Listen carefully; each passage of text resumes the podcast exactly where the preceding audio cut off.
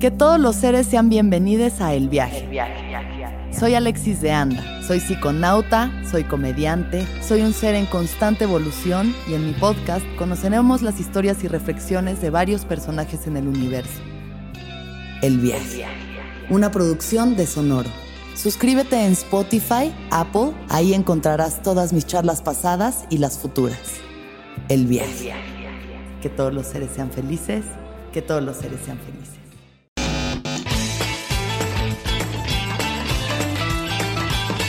¿Qué tal amigos? Bienvenidos a un episodio más del Ampli.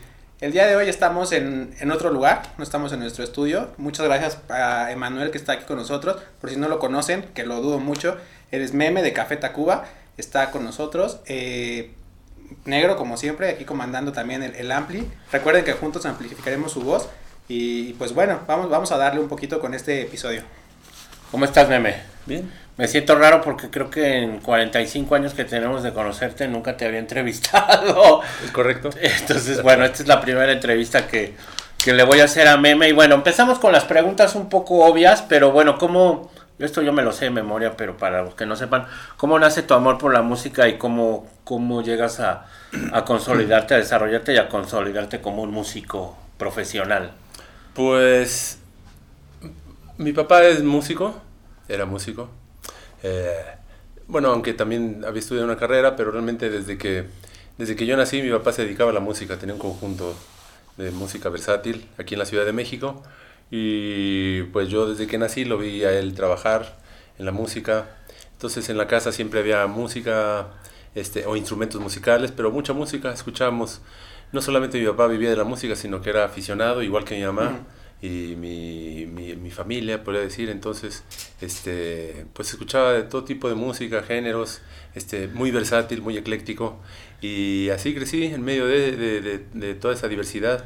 Eh, también en las, en las eh, presentaciones que tenía mi papá, en las fiestas en las que tocaba, pues tocaban de todo tipo de música y géneros. Y, y como que yo, digamos que absorbí sin saber que después podía haber a, a hacer uso de toda esa información, pero absorbí mucho de lo que de lo que vi, de lo que escuché y de la forma en la que trabajaba mi papá y su familia, que eran tres hermanos que conformaron junto con otros primos un, esta orquesta y, y, pues fue como mi, mi, relación desde el inicio con la música. ¿no?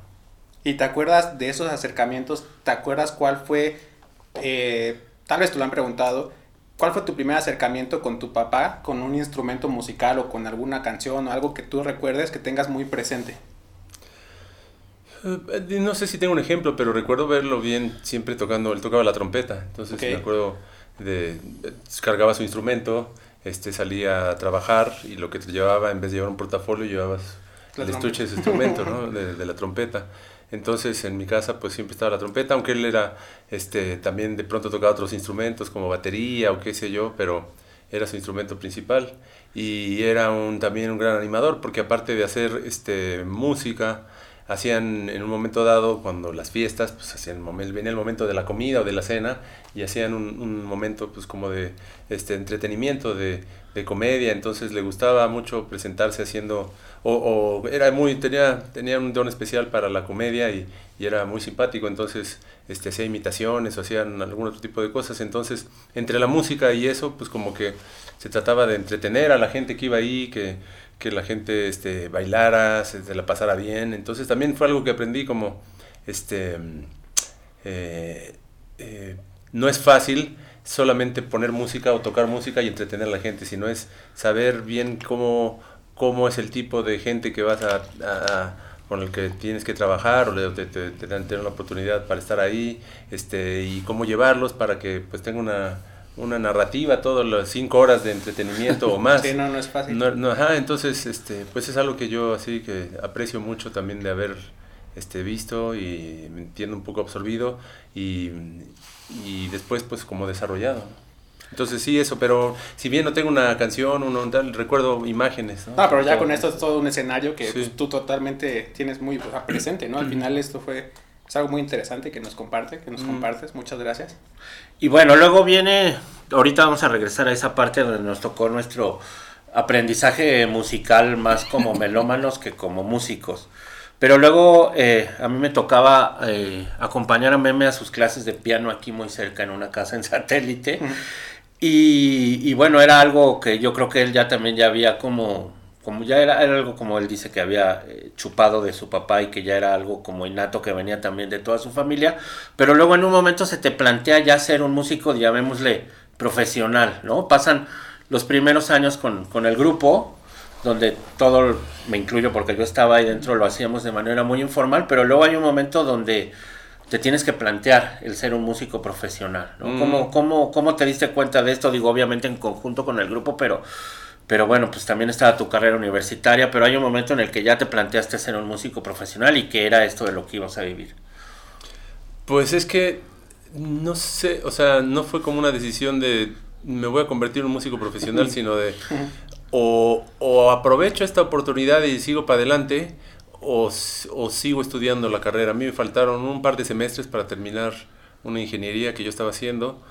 Eh, cuando el grupo ya había tomado un perfil más serio, ya llevábamos, pues esto fue en el 92, o sea, del 89 al 92, más o menos, un, dos años y medio en el que, en el que yo sorteé la universidad junto con con el grupo y hacíamos presentaciones aquí en su mayoría, pero de pronto empezamos a salir fuera, pero fue como un, le llaman un breaking point, donde yo un día eh, iba a salir el primer disco y entonces venía una gira de promoción muy intensa, donde me di cuenta que iba a faltar mucho a la universidad.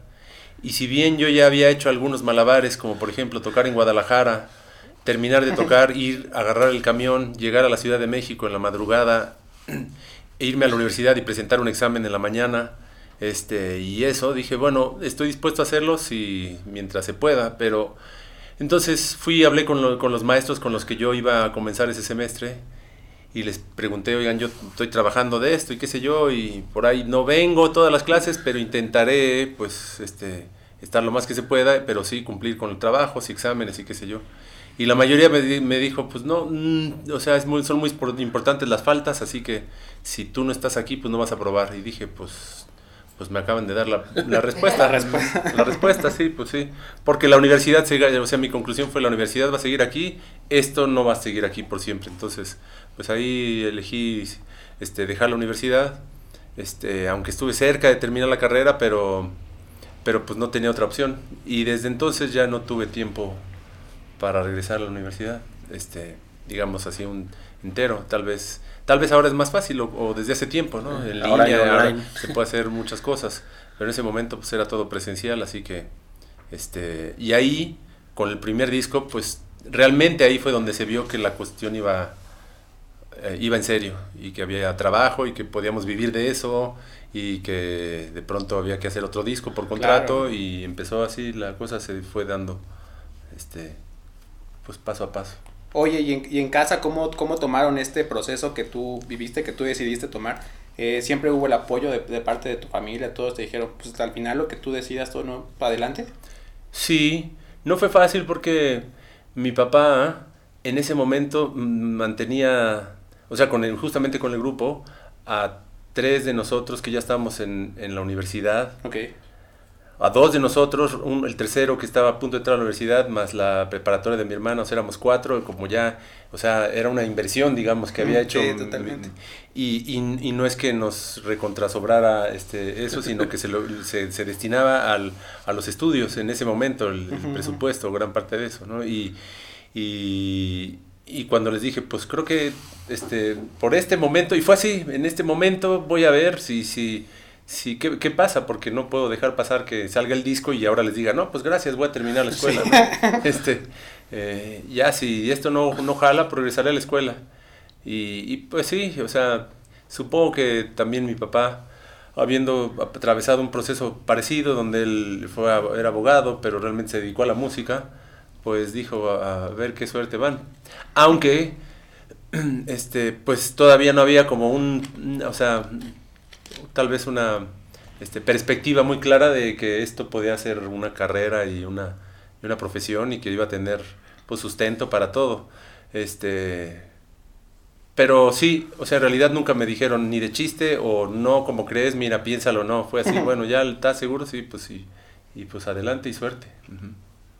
Bueno, y ya adelantándonos un poco, luego viene eh, ya todo tu trabajo con el grupo, el cual es de sobra conocidos para todos, pero luego eh, en un momento te planteas también empezar a trabajar con otras bandas, a ser productor, ¿no? Mm. ¿Cómo, ¿Cómo te llegó y qué fue la primera banda que hiciste? Entiendo, Austin TV, no. No. No, pues fue más bien como que lo que sucedía en ese entonces, antes de que estuvieran todos estos dispositivos este, electrónicos que ayudan tanto a, trabajar desde casa o desde lo individual. Con un teléfono ahora puedes hacer un, smartphone, puedes hacer este, un podcast, por ejemplo. Y, todo el mundo lo puede ver en, el, en cualquier rincón del planeta si es que le interesa. Entonces es muy fácil hacer música o cualquier actividad y poderla tener registrada. Antes necesitabas de un estudio, de instrumentos, qué sé yo. Entonces, este, en aquella época se acostumbraba que pues si tenías algún amigo, algún conocido, tal vez cuando no tenías presupuesto, pues que te ayudara a grabar. Y así se acercaron algunos este, grupos o artistas de aquel momento, este, que eran más jóvenes que nosotros y nos pedían, oye, podemos grabar en su estudio, podemos, este, me ayudas a, hacer, a concretar el demo, o de pronto ya, oye, voy a hacer este... Y empecé así haciendo algunos demos para algunos otros grupos y de ahí de pronto a a trabajar primero como en canciones con algunos este con algunos artistas para un disco o para que si una canción para una película con alguien y de pronto pues ahora voy a hacer mi nuevo disco a ver si me ayudas a hacer el nuevo disco y así.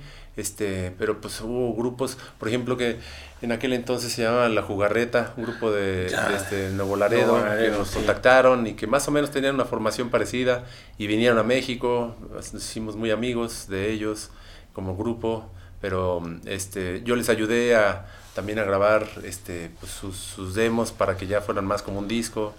Este, y así como que poco a poquito, este, de pronto apareció, con Julieta, por ejemplo, Julieta, Julieta Venegas.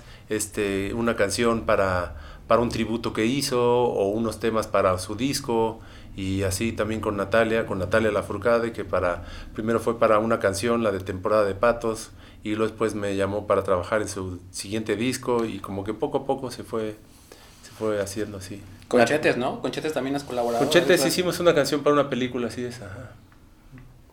Y al final Natalia se volvió, se terminó volviendo muy amiga tuya y eh, ella, siempre te, te, te menciona como un referente en su trabajo, ¿no? Pues digo, no lo, no lo sé eso, pero más o menos, pero, pero más bien este, sí, pues nada, es, es una, es un, es una uh, talento así, una piedra de, completa, pulida de talento. Y entonces este, trabajar cerca de artistas o de grupos eh, como Austin TV, por ejemplo, que, este, que, en conjunto son así realmente una, una, una, pues, un taller creativo así muy potente. Este, es, uno aprende mucho y entonces yo con Natalia, como con muchos otros este, artistas que tuve la oportunidad de trabajar, pues aprendí mucho y pues uno ofrece lo que, lo que más o menos este, intuyes que puede servirle en ese momento para el proyecto o para la carrera de cada artista. Que así fue como yo lo asumí o lo asimilé, mejor dicho, de Gustavo Santaolalla y Aníbal Kerpel, con quienes ¿Qué dirías que son tus maestros. Sí, sin duda, sí. sí. Y después pues se fueron combinando algunos otros, algunos ingenieros, pero pues sí, Gustavo siempre ha sido este, una columna vertebral en mi aprendizaje como de, no solamente como de producción, sino como de cómo como una cosa mucho más filosófica el acercamiento en relación a la música, a la carrera, a los quehaceres de relacionarte con tu familia, con tu gente, con tu país o con tu cultura, con la con lo que haces y demás. Entonces, este, pues eso un poco lo va también transmitiendo a lo que uno puede. Haces esto, eso digo, al final con Café Tacuba y todo, con tu proyecto, pues me imagino que siempre estás como pues de arriba para abajo, ¿no? Creo que ahorita también estuviste haciendo algo con, digo, si nos puedes compartir, si no, no pasa nada. Hiciste algo que también con Molotov, ¿no? Hiciste, ahorita recién acaban de sacar una, una rolota. Este, pero a, lo que voy es, ¿cómo, ¿cómo se manejan estos tiempos? O sea, tú, Emanuel del RAR, ¿cómo, ¿cómo llevas todo este proceso creativo como con uno? Yo sé que son géneros distintos y todo esto, pero tú, tú cómo, cómo decides o cómo defines qué puedes tú aportar, que al final es muchísimo, pero cómo, cómo decides o cómo crees o qué piensas que puede ser lo mejor para, para la persona que te dice, oye, pues vente, vamos a trabajar? Pues primero tiene que haber una relación de atracción, o sea, decir, ah, me encanta lo que haces, me encanta lo... Y ya con eso, no o sea, es, lo demás está resuelto, porque si algo te gusta, en, cualquier cosa, si te gusta la comida, puedes decir, uy, está increíble, aunque fíjate, yo le pondría esto y quedaría tal vez, o le quitaría, le y es así, ¿no? Este... Sí escucho, escucho algo y si me encanta, digo, uff, yo creo que esto podría ser y esto y el proceso. Y también es cuando es un grupo o un artista individual, hay muchas, eh, o sea, esto parte de las emociones, ¿no? De, traducir tus emociones, tus, tus, reflexiones, tu parte este, también intelectual a una, cosa, a una cuestión creativa. Entonces, hay una mm, perspectiva que a veces cuando uno viene de fuera puede ser más fácil observar qué es, lo que, qué es lo que está queriendo decir y por qué o cómo y hacia dónde quiere ir, pero tal vez en, cuando uno está adentro no es tan fácil poder traducirlo bien o poderlo ejecutar del todo bien. Este, o, o, se puede armonizar mejor, se puede ordenar mejor en algunas ocasiones. A veces hay que provocar el desorden también. Entonces es, es como este, una oportunidad para relacionarte con, con alguien más y, y, darle una opinión. Es realmente lo que tú estás dando, es una opinión, una recomendación que a veces se toma, a veces no, a veces se transforma, que es lo que siempre sucede, suele suceder, igual en un proceso creativo. Sí, esta es como la magia, ¿no? O sea, como es como un taller, ajá. Entonces cuando tienes esa comunicación es fácil porque pues es, es empezar a, averiguar realmente también qué hay ahí detrás y también siendo siempre muy respetuoso, pero creo que resulta, en mi caso, fácil. Cuando algo me gusta, me apasiona, es muy fácil poder este, aportar o dar una observación al respecto. Sí, tal cual. McDonald's se está transformando en el mundo anime de McDonald's y te trae la nueva Savory Chili McDonald's Sauce. Los mejores sabores se unen en esta legendaria salsa para que tus 10-piece chicken wack papitas y Sprite se conviertan en un meal ultra poderoso. Desbloquea un manga con tu meal y disfruta de un corto de anime cada semana. Solo en McDonald's. baba ¡Go! En McDonald's participantes por tiempo limitado hasta agotar existencias.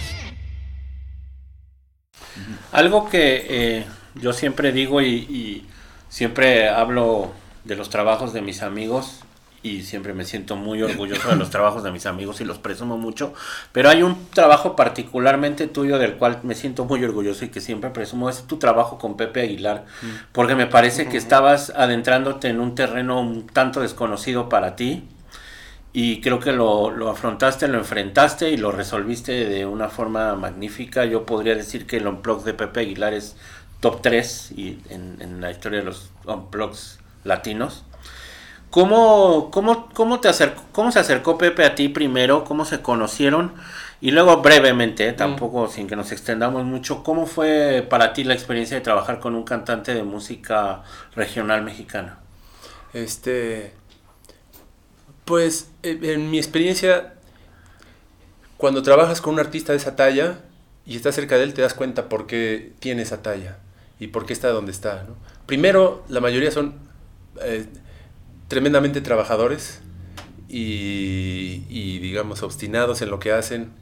Y Pepe Aguilar es un claro ejemplo de lo que es un, obrero este, talentoso y este, enamorado de lo que hace. Entonces, eh, él viene también de una escuela de, música popular mexicana y de una industria casi casi, ¿no? Que, que, que, fue inventando poco a poco su papá y del cual él desde que nació la fue también absorbiendo y después pareciera que él le pasaron la estafeta y siguió adelante. Y pero tiene una relación siempre tuvo una relación también muy cercana con otros géneros no con el rock con el pop y que lo han influenciado y que si bien en algunas este o no en todas sus canciones se notan claramente siempre hay una e, es decir tiene una cultura musical muy amplia. Entonces este por ahí pudimos partir muy bien porque él este, no, no es de estos artistas que no comprende lo que está fuera de su, de su nicho musical, sino que puede voltear a ver mucho más. Y esa era la intención, yo, o sea, o un poco la,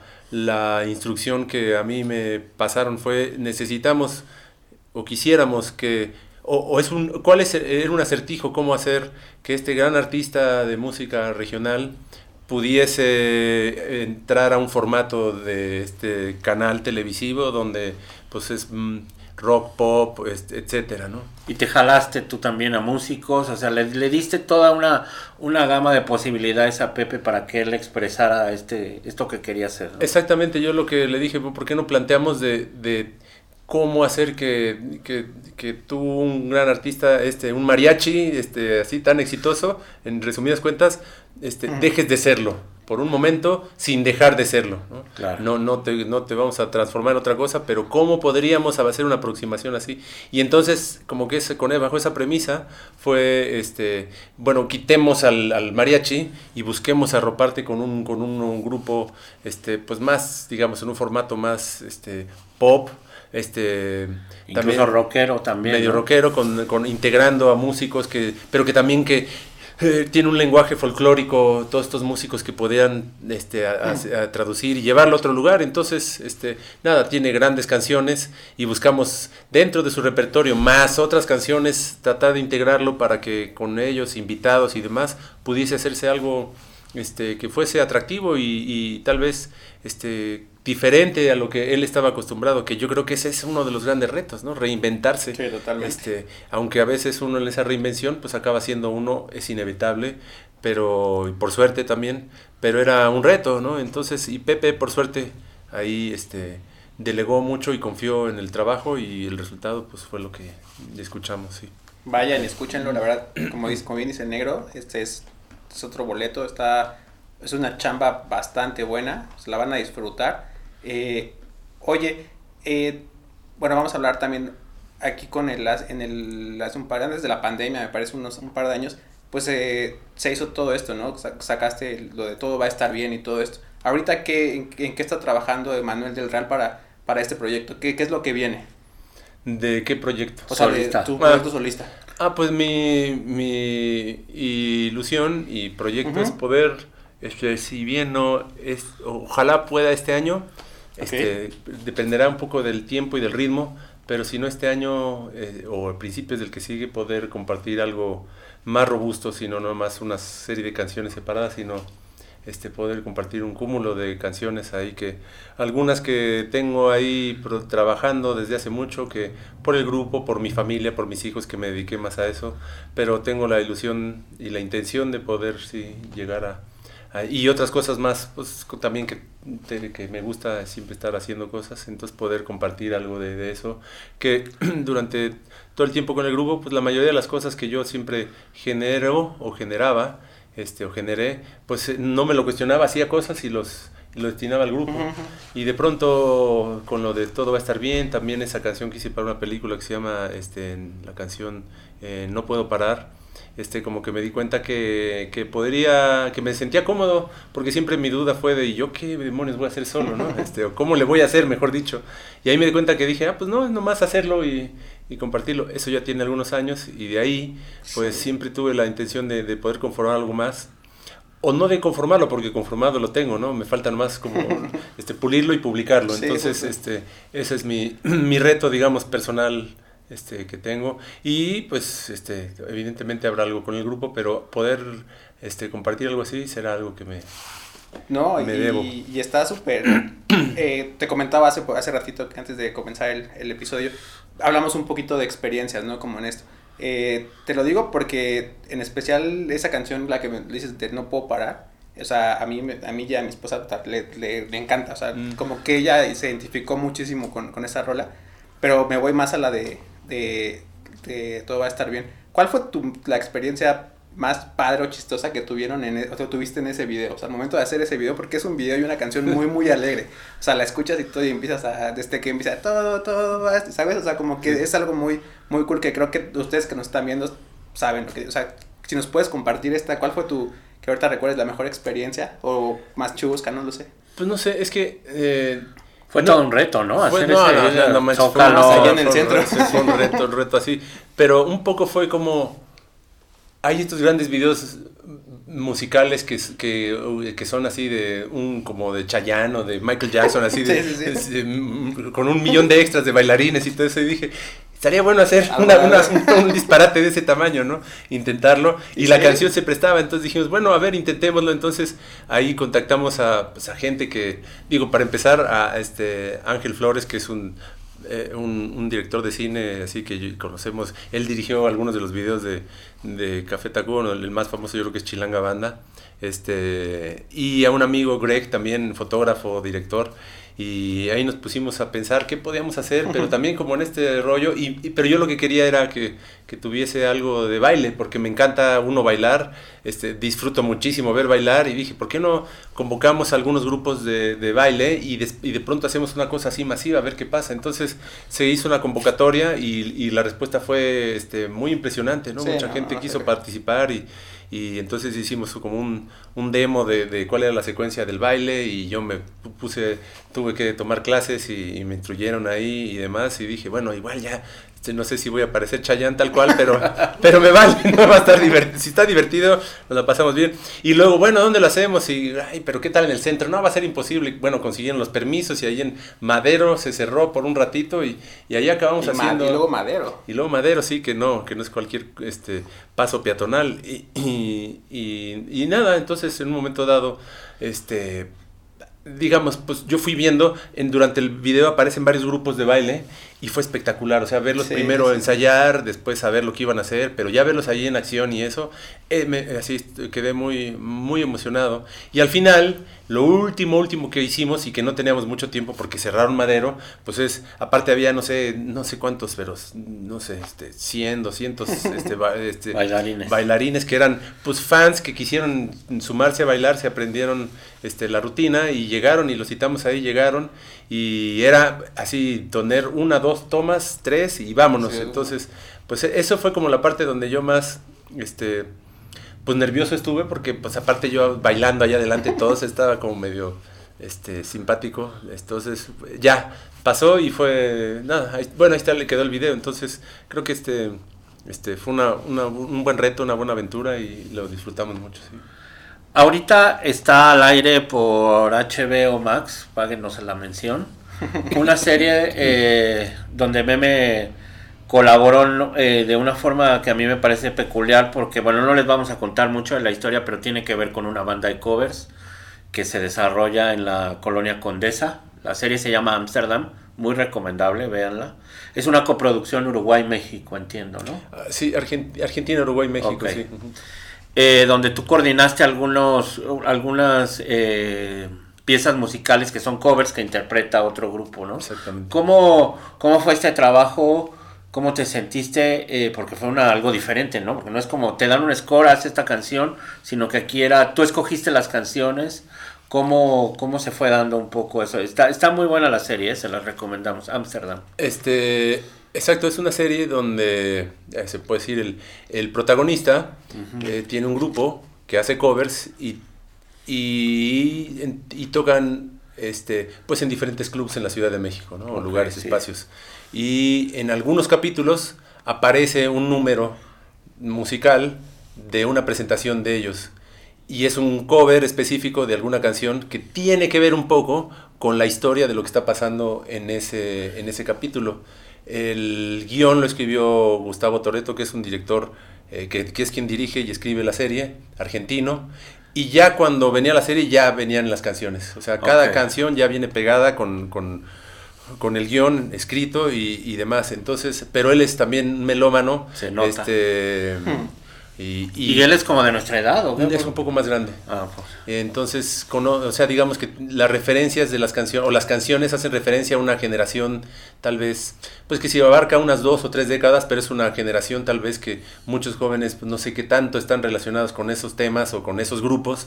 Y me gustó porque la intención era, este, pues que tocaran esas canciones, pero me dijo a mí, me gustaría que, que hagas lo que se te ocurra, porque creo que lo que hay que hacer aquí es tratar de, un poco como lo de Pepe, es como Pepe Aguilar, de, sí. de, decir estas canciones, cómo las acercamos a esta generación de la que sí habla la serie, de la que sí tiene un, una edad así específica, aunque es universal, digamos, sí. pero sí yo creo que le llega a una generación específica. Entonces, este... Y con la posibilidad de, de, de que en este grupo no hay cantantes, sino que cada, can, cada show invita a un, a un cantante, que artista que pues es la hace de, de, de, de, lo que es, ¿no? Del personaje que es, que, o no un personaje, sino es un artista invitado. Y entonces pues tenían unas ideas de invitados, yo puse otras y llegamos a quienes nos gustaron y luego a quienes pudieron. Y de algunas de esos temas, este, este, pues bueno, quedaron estos artistas todos son unos temazos, o sea, todos son unos clásicos, unas super canciones. Sí, súper. Y fue un reto porque pues hay canciones que, que son pues de, de estos monumentos de canción que qué haces con una pieza así, cómo la tocas o cómo le te, te atreves a... Y creo que esa es la, la parte más este pues aventurada y, y, más vertiginosa poder acercarte a una canción así y decir, sí, sí le voy a hacer un acercamiento y por ahí meto las cuatro patas y me equivoco, pero lo voy a hacer con todo y, y un poco era como el reto, o por lo menos lo que yo planteé era como sacarlo del contexto, transformarla y transformarla también en relación al intérprete que ya había elegido y que ya había dicho que sí, como, como hacer el arreglo, este, pero sin este, romper la integridad de, de la canción, del, del, de la emoción, de don, del corazón de la composición. Y, y, aunque a veces uno más menos se queda más tibio o va más para allá, pues fue la intención. Y también que pues fueran legibles. Luego hay unos covers que pues dices, ah, mucho gusto, no, no reconozco y no tiene ningún sentido, ¿no? Sino que respetáramos, pues, repito, este, lo que el fundamento de la canción y así este y, eh, y, y bueno el, el, formato que para mí es diferente era había que producir las canciones porque se iban a grabar así y grabarlas en vivo con la orquesta en vivo con los intérpretes cantando en vivo pero el arreglo tenía que estar hecho. No es como ya está la serie ahora ponle música sí. como dices sino al revés.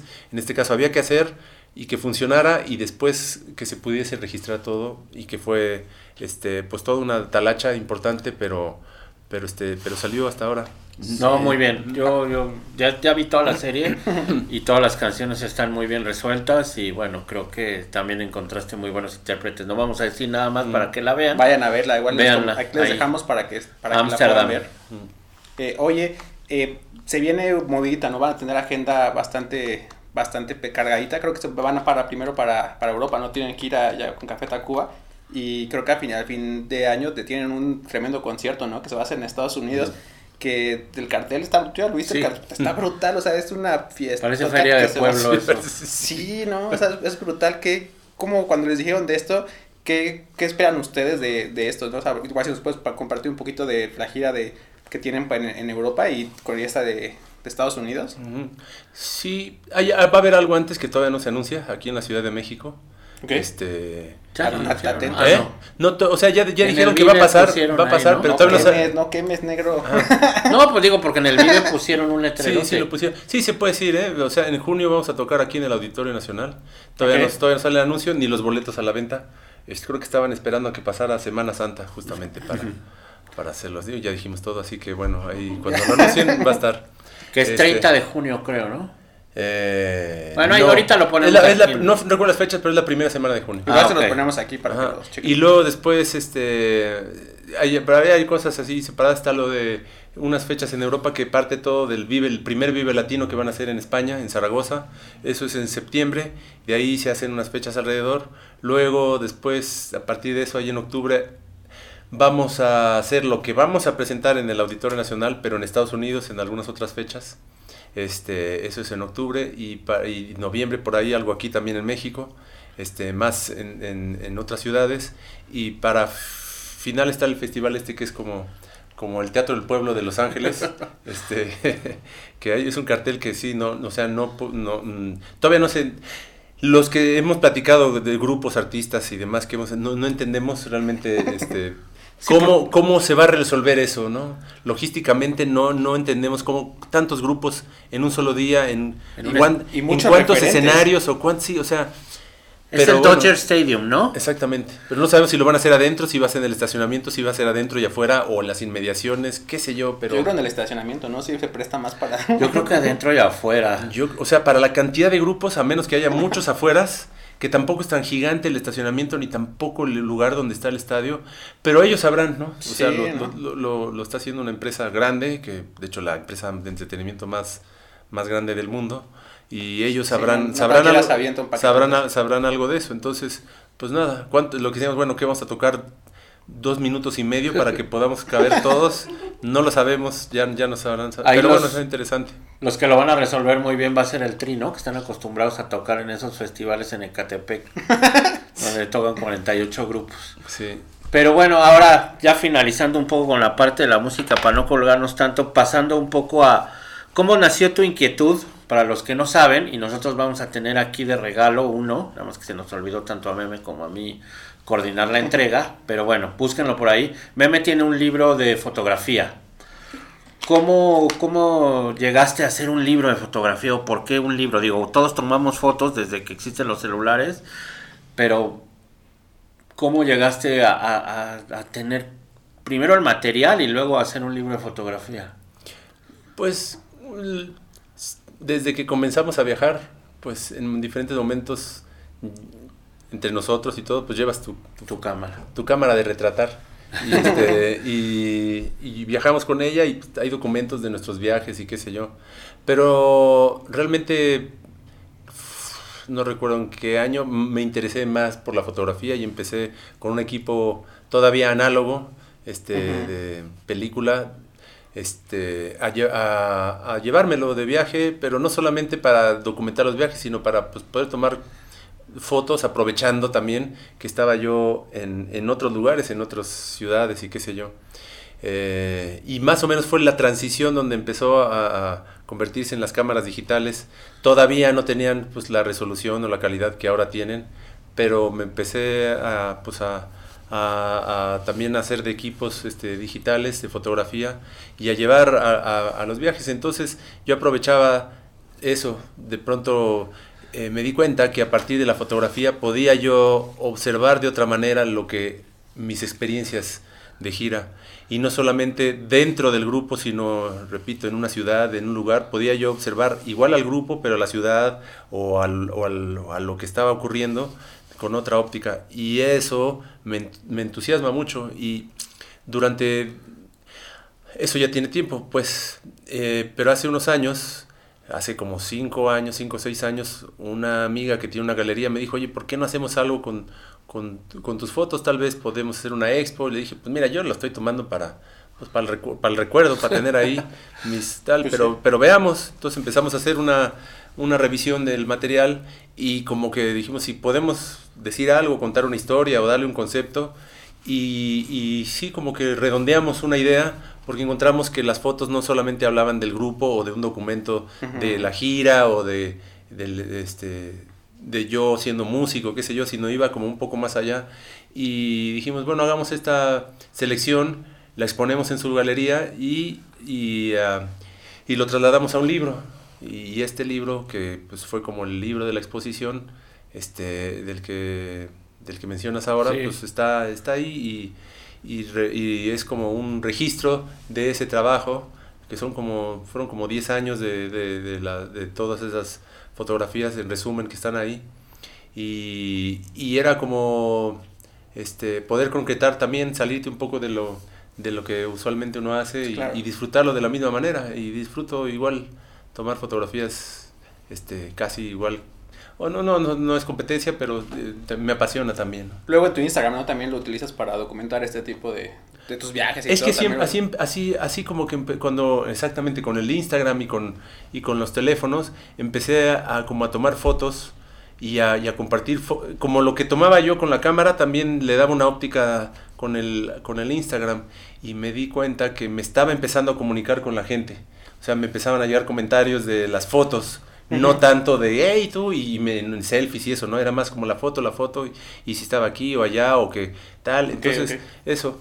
Ahora, curiosamente, me he alejado de Instagram o de las redes porque este me consumía, me demandaba mucho tiempo y, y nada, tengo mis, mis prioridades. Mis, mis, ideas ahí al respecto, pero extraño mucho Instagram. Sin embargo, me dio pie a que, dio pie a que, a que hubiera este, este proyecto y del cual pues este, este pues un poco se nutrió de, de esa idea de, de, compartir imágenes este, digitales en, el, en las redes con el Instagram o en, la, en, la, en el ciberespacio este que yo creo que esa palabra ya no se usa hace mucho este, pero bueno palabra de viejito yo vengo de ahí de esa, de esa generación así que este pues eso Voy y vuelvo se llama, ¿no? Voy y vuelvo, sí. Pues estén pendientes a la trivia porque vamos a tener un libro ahí autografiado por Meme. Eh, sí, lanzamos ahí la dinámica para que no, no va a ser de gratis, chavos. Mm. Entonces... Pues ya para cerrar nada más quiero que nos des tus predicciones para el Mundial de Qatar 2022 porque Meme y yo somos unos grandes aficionados al fútbol. Tenemos un chat con Micro, saludo a Micro, otro amigo donde casi hablamos solo de fútbol. y se pone sabroso. Primero, ¿quién crees que va a ganar la Champions? Quizá para cuando salga esto ya haya un ganador, pero no sabemos. Chucha, qué difícil, pero... Yo voy con mi Madrid, la verdad. Híjole, es que si algo sabe el Madrid, a veces no es jugar, pero sabe ganar. Y a eso sí no hay quien les gane. Entonces, yo no desestimo esa posibilidad. Este, pero me gusta mucho cómo juega el Liverpool. Me gusta, y desde hace mucho tiempo. Este, aunque no tuvo un buen partido ahora el City, yo lo veo como el más fuerte. ¿A quién apoyas en los que están ahorita? ¿Quién es tu equipo favorito que apoyas de Europa? Híjole, es que no, ahora que lo dices, no, o sea, soy, muy, soy muy, convenciero. Entonces, sí, sí, influye cuando hay un jugador mexicano. Claro. Este, pero, em, pero, y por ejemplo, soy, sí, sí admiro mucho a Guardiola y creo que cuando alguien así aparece en un, como un ámbito creativo, como también es el fútbol, y le da y revoluciona eso, pues creo que yo sí creo que me gustaría ver a, Guardiola con el City campeón, sí me gustaría. ¿Y mundial? Este, me gusta, yo soy fan de Messi, este, y me gustaría verlo campeón. Ya Así que, el último yo creo que va El último. Este, por supuesto me gustaría ver a México, o sea, obvio, obvio, obvio, pero digamos que voy a tratar de ser más honesto y, y, verlo así como que, bueno, un sueño guajiro, sí, me encantaría. Pero veo, o sea, sí, Francia, Francia sin duda y Brasil. Yo creo que está entre esos tres. Sí, España no viene tan fuerte este mundial. Aunque tienen unos jugadores asazos. y muy no se sabe. muy, jóvenes, muy jóvenes, pero igual y España ya, o sea, España tiene la segunda o la como quieran verlo, pero sin duda es la segunda mejor liga de Europa o ahora mismo después de la inglesa. Sí, la Premier es la mejor. La Premier sí es la mejor, sin duda. Donde más, más parejo y más y más y mejor se juega, creo yo. Y, el, y en, pero ellos han tenido una liga muy consistente, muy potente, y por eso son campeones de Europa, o fueron campeones del mundo. Entonces yo creo que ese aprendizaje no se olvida y, está ahí. Entonces cuando vienen estos jugadorazos, pueden dar sin duda este y yo creo que esa es una de las cosas que le hace falta a los gran, a los equipos que todos quisiéramos. Cuando en un momento dado antes no eran campeones hasta que lo son y entonces dicen, ah, pues sí se puede, ¿no? Sí se pudo. Y literal, los que vienen detrás ya creen que se puede. Y esta generación yo creo que es, es muy buena, así que sin duda veo también. Inglaterra tiene siempre buenos jugadores, pero pues pasa algo que no, nunca termina, que nunca termina pero no, no dudaría. Sin embargo, sin duda creo que Brasil tiene una selección con, o tiene tres selecciones espectaculares que podría armar. Sí, es como Argentina también. Argentina lleva de 30 y 40 y no sé cuántos partidos invicto, este, como, como selección, así que sin duda yo creo que Argentina, y, y ver a Messi campeón sería yo creo que un regalo para el, más allá del, del, de, que bueno es argentino y lo que sea, pero sin duda este creo que sería un regalo para pues para alguien que ha aportado tanto al fútbol, ¿no? Y sería lo que en definitiva lo separaría de Cristiano Ronaldo. Bueno, no sé, alguna cosa. Sí, y yo y, nada, Portugal yo lo veo como que pues es un equipo que tiene mucho entusiasmo, pero pero no tiene no, no van a ganar y, y, Argentina hoy día sí tiene una, una selección mucho más este equilibrada, balanceada. Yo creo que no sé, este, pero, pero bueno, Francia también tiene los, o sea, los jugadores. Francia yo creo que es candidato otra vez. Sí, sí, sí, Francia es candidato serio. Y bueno, pues a nosotros lo que nos debe preocupar, pues es que nos enfrentamos a Argentina en fase de grupos. ¿Cuál es tu pronóstico? ¿De qué? Contra, con Argentina, que es el, pues, el partido yo creo que más importante que va a tener México en ese Híjole, no, yo creo que el más importante es el de, el, de Polonia. El de Polonia. O sea, ¿Sí? sí, sí, yo creo. Porque el de Argentina yo no lo veo como garantizado. Yo creo que el partido es como el partido de la selección, el mundial pasado, que fue contra Suecia. Yo creo que el, ah, partido, el partido el definitivo era contra Suecia. Ante Alemania le ganamos, ya después vimos que era la peor Alemania de todos los tiempos y, y, de pronto fue, bueno, pero igual le ganamos, podíamos haber perdido. Y sí, la verdad no Bueno, le ganaron porque yo nomás lo vi, ¿no? pero, pero contra Suecia era definitivo y ahí lo perdieron horriblemente. Y ya lo otro, pues ya fue como un... Y creo que esa selección era la que todo el mundo nos emocionaba, creo que era la, o sea, todos estaban como en un momento pleno de sus carreras, todo. Y pues bueno, pues ahí tuvimos Espero que este sea un mundial, muchachos, si nos ven. Sí. no sé, Alemania yo creo que va a ser un partido, perdón, Argentina va a ser un partido muy interesante porque México le ha ganado a Argentina. Sí. Este, no, no muchas, las menos veces, pero sabe que le puede llegar a ganar. Pero sin embargo, la Argentina está en un momentazo. Entonces lo veo complicado. Pero a Polonia, ese es el que yo creo que le va a dar el, la posibilidad de seguir avanzando. ¿Cuánto más? Pues lo de siempre, no se sabe. Pero lo que sí es que cuando ves unos estos equipazos jugar, dices, no, pues sí, sí queda un buen trecho tenemos nuestro amigo que él, este, él cree que sí se va a poder. Yo deposito este, mi esperanza en él, pero, pero realmente creo que cuando llegas a las instancias donde realmente tienes que, ya estás en estas ligas donde ves en la Champions estos partidos que dices, no, bueno, es, otro fútbol, es, otro, es otro fútbol, sí, es otro fútbol, ahí es donde yo creo que este, encontraremos pared, pero mientras tanto, pues sí, habrá que estar es, considerando que les puede ir bien. Bueno, pues yo creo que ya es todo. Yo creo que con esto podemos... Muchas ah, gracias. algo que les quería preguntar a ustedes dos cómo vivieron, sé que tú eres americanista como yo, sé que le vas al Cruz Azul, mm. cuando les tocó esta onda de la final y todo, tocando esos temas deportivos, ¿cómo lo vivieron ustedes? ¿Sí se hicieron ahí, echaron carrilla? Lo yo estaba en España, yo estaba en la madrugada, no, pero una anécdota muy chistosa, este, ahora sí que ahora yo voy a hacerle el entrevistado. Nos tocó, eh, me tocó invitar a Meme a un viaje a Guadalajara para una cuestión promocional con Checo Pérez, porque Meme también es muy aficionado a la Fórmula 1.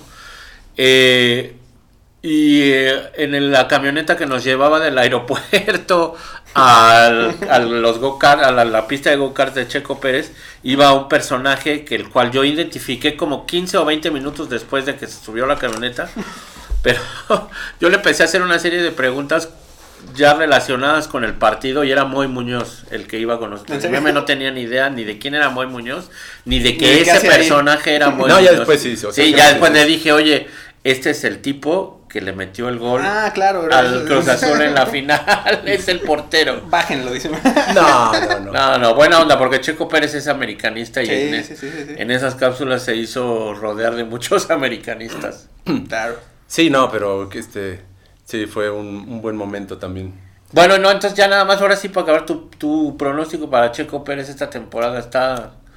¿Lo ves fuerte? Sí, sí, yo creo que está en su mejor momento. Tiene un muy buen Su mejor auto y, y, lo acaba de calibrar bien. Este, las primeras carreras este es un super auto, pero pues tiene ahí a... Y ahorita Ferrari está arriba, Ferrari está, está, rompiendo. Creo que traen el coche más rápido. Sí, pero sí creo que Checo Pérez es un referente de, de profesionalismo y, deportivismo así. Lo que a veces pienso yo que les hace falta a algunos futbolistas le, lo tiene y le sobra Checo Pérez. Como mexicano en el mundo. Exactamente, exactamente. Exactamente, como en los momentos complicados, este, encararlos y resolverlos y salir adelante. Claro ejemplo, ¿no? Y es, es, así, es así. Pocos deportistas de talla así mundial, mexicanos han demostrado eso. Tal vez este, no ha tenido el coche o tal vez no es este Hamilton o en este caso, etcétera, no, no, no llega eso, pero tiene una cosa, una fortaleza mental que a cualquier futbolista mexicano le vendría, le vendría O sea, yo creo que algo así que mencionas, creo que la única, el único futbolista y todo, que, que, a lo mejor sin ser fanatismo y todo, puede ser Cuauhtémoc Blanco, que en su momento era así como que pues no tenía ni presión, no tenía nada, o sea, un poquito este, esto que dices como con Checo, probablemente yo pienso que él puede también como bueno, quien es el, ejemplo, el ejemplo de todos es Hugo Sánchez. Hugo Sánchez también. Y luego Rafa Márquez. Ah, claro, o sea, son, los, son los dos monstruos y Hugo Sánchez pues fue el que abrió brecha y el que puso ejemplo no solamente a los mexicanos. Contaba David Beckham que su papá eh, trabajaba en España, en Madrid, y que David Beckham lo veía de niño a Hugo Sánchez y, era y fue una inspiración, para él, como, como encima y en contra de la afición, de la misma afición, se, se, les demostraba que, que, no se trataba de eso, ¿no? Entonces, este, yo creo que si bien es complicado porque yo no soy futbolista ni piloto y no sé lo que es estar en una liga de esa talla y lo puedo decir fácilmente, bueno, es que hay que, yo creo que cuesta mucho trabajo, pero yo creo que desde, y Cuauhtémoc Blanco lamentablemente un trinitario lo, lo, le, cortó la, carrera, lo arruinó la carrera en, digo, fue una, una, mala suerte, pero le arruinó la carrera en Europa. Sí, cañón. Este, pero York iba, mm, aunque llegó tarde, creo yo, pero, pero podría haber construido una muy buena carrera y, demás. Pero bueno, este, sin embargo, ha habido buenos y grandes jugadores, pero yo creo que Checo Pérez aparece en, en, una división de las cuales yo no he visto en los últimos años. Sí, totalmente. Sí, que, ¿cuál es mi pronóstico? Pues no sé, yo creo que le va a ir muy bien. Tiene, pues, está en el, ahora en el segundo mejor equipo y yo creo que este va a terminar en la mejor posición que ha tenido en su carrera. Podios, sí, También creo que... Así que bueno, pues habrá que nada, pues disfrutarlo, porque también estas cosas se dan a cuentagotas y no había habido y puede ser que en una generación más o dos no vuelva a pasar.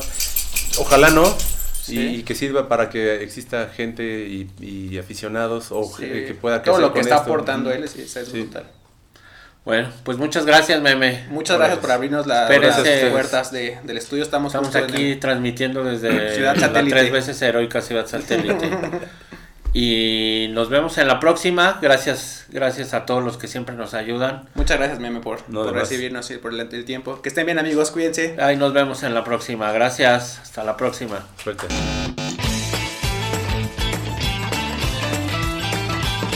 Is Ryan here, and I have a question for you. What do you do when you win? Like, are you a fist pumper? A woohooer, a hand clapper, a high fiver. I kind of like the high five, but if you want to hone in on those winning moves, check out Chumba Casino. At ChumbaCasino.com, choose from hundreds of social casino style games for your chance to redeem serious cash prizes. There are new game releases weekly, plus free daily bonuses. So don't wait. Start having the most fun ever at ChumbaCasino.com. No purchase necessary. BGW. Void were prohibited by law. See terms and conditions. 18 plus.